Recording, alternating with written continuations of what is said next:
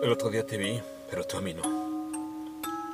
Ibas arreglada como si fueras un evento, como si en un intento de cambiar nuevamente te hubieras reinventado. Labial, delineador, esos lentes que te hacían lucir mayor y te rogaba usar para que vieras mejor el mundo. Ibas acompañada de un hombre de edad, tal vez rozando los 50, de bigote frondoso y canoso. Cualquiera habría dicho que era tu padre, pero yo por desgracia lo conocía.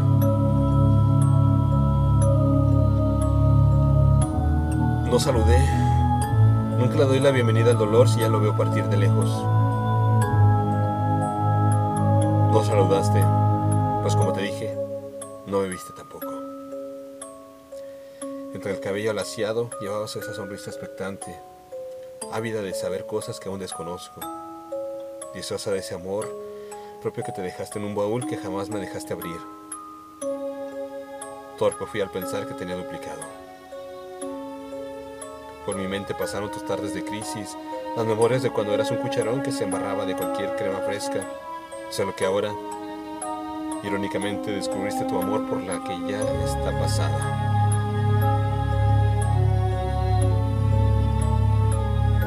Niña de eternos ojos tristes, te hiciste un incendio provocado, una amalgama, un junco. Tal vez buscabas, pensé, lo que yo pudiera hacer en 15 años o 20, no sé. Tal vez fui lo que necesitabas, pero no querías. No sé. Ya no dueles, mujer. Me cerraste el corazón de un portazo. Cambiaste la chapa y a todo el mundo dijiste que ya no estabas más. Solo para ti lo que alguien te dijo que realmente eras. Lástima que yo te conocí también.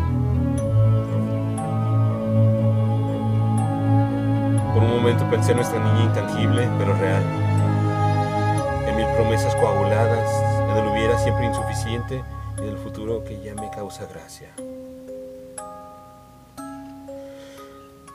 En esas mil maneras de romperme el alma a golpes indagué también, pero el corazón ya estaba durito, como mármol, bien ejercitado. Ya no había nada que reprochar. Estabas bien, y ese argumento sobra para cerrarme la boca. A lo mejor tus sueños han cambiado y yo seguí firme.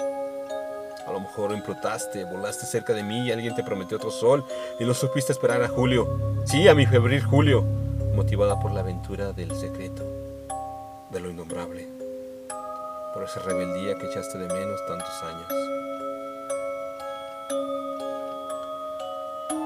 Por eso no saludé. Ahogué las ganas y el aliento con un marboro y bajando la cabeza como siempre seguí caminando. Yo siempre sigo caminando.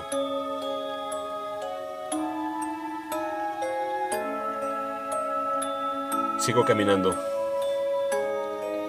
Texto, Víctor Hugo Chávez. Voz, André Michel.